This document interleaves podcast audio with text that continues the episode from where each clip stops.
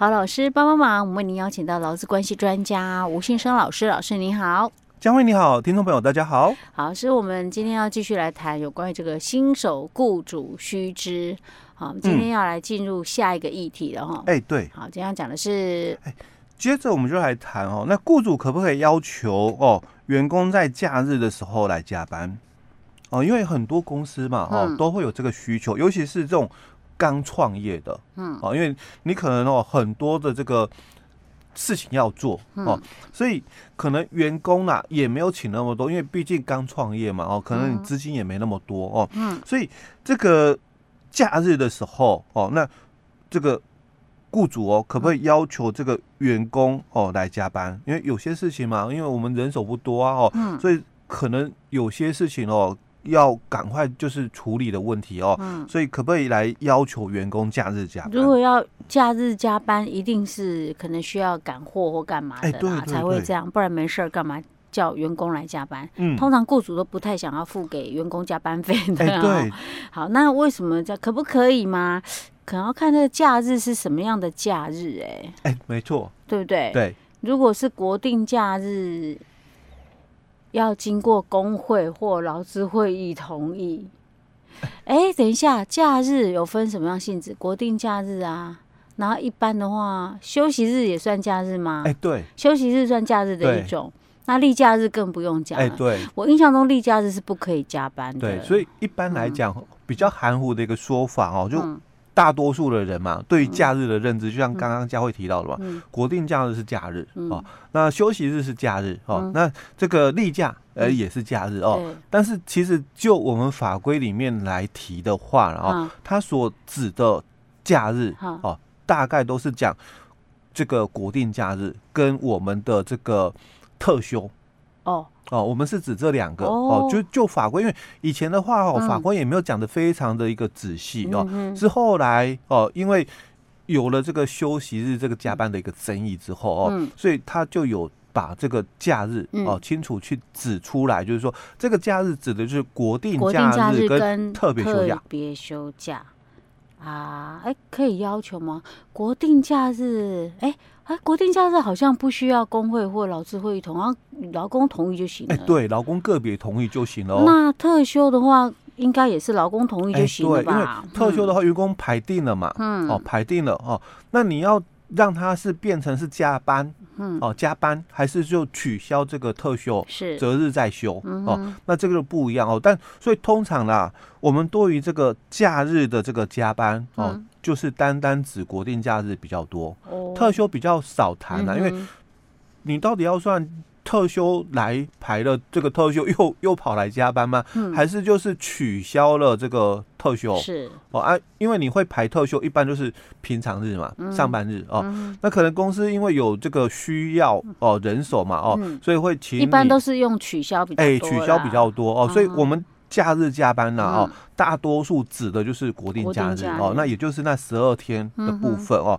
好，那如果按照劳基法三十九条的一个规定，那这个假日的一个加班哦，它就是取得这个劳工的一个个别同意，那雇主就发给他，是所谓的加倍发给工资 double 性的一个概念哦。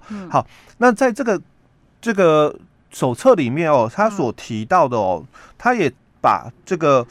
问题哦，他也像刚刚佳慧一样提到，他就分了哦三种情况哦，所以他先第一个他先讲就是说，如果哦他因为他问了嘛，雇主哦可不可以要求员工在假日的一个时候哦来加班哦，所以他就讲说这样做你可能已经触法哦，但他也说了，你如果让这个这个。员工哦，在例假工作，所以他也是强调例假才是违法。嗯哼，哦，因为大多数人哦，不像我们这么的熟悉的话，就是就会把假日有没有？嗯，像刚刚刚佳慧提到嘛，哎，那国定假日啊，哦，那这个休息日啊，哦，例假啦，哦，都会把它习惯当成是假日嘛。哦，所以他手册里面就先强调，除非是天灾事变、突发事件这三种的一个特殊的一个情况。嗯。那不然的话，雇主如果让员工哦在例假，就我们习惯的，你们如果没有特别分的话，我们大概也是把星期日，嗯，哦就当成是例假了哦。嗯、好，那这个例假加班哦，它就是一个违法，因为你没有符合四十条的一个要件哦，嗯、那你可能会被受处罚哦，两到一百万的部分哦。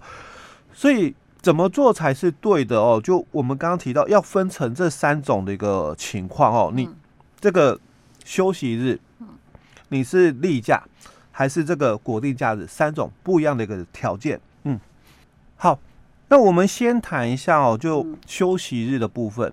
基本上休息日它比较特别哦，它加班费的算法哦，它是看劳基法的二十四条哦，所以它属于平这个。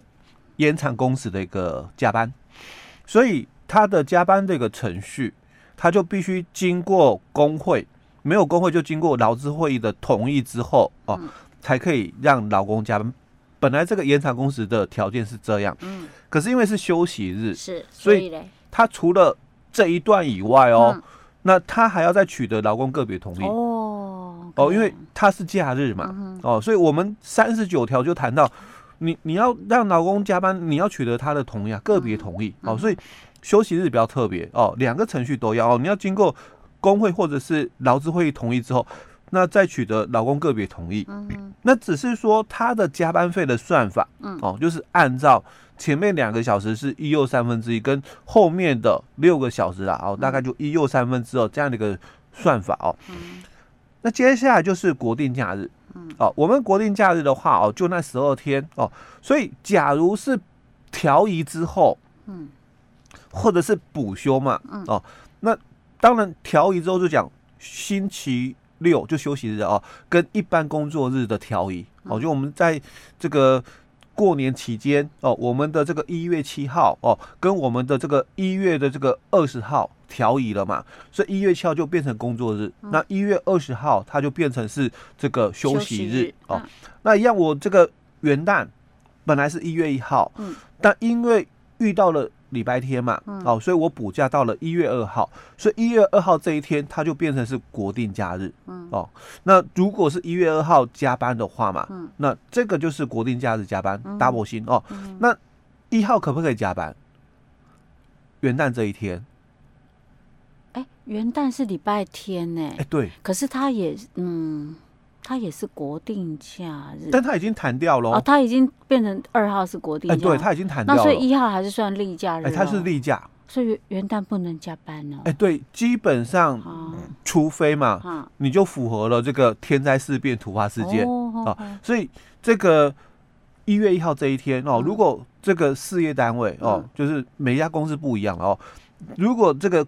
服务业他可能不会把这个礼拜天嗯当做当做是例假，哎，那就不一样了。对，那所以他也没有所谓的弹开的问题哦，因为我我们可能啊哦一个礼拜里面我让员工自己排两天，或者是有些服务业干脆我就定了礼拜三，嗯。哦我我公休哦，因为这一天我我我可能没什么客人，我就干脆公休哦，那或者是我。轮休，我就让我的员工，你你排假，我们就尽量哦，就是可能礼拜二、礼拜三、礼拜四哦，这三天让你们去排两天休息哦，那这样也可以哦。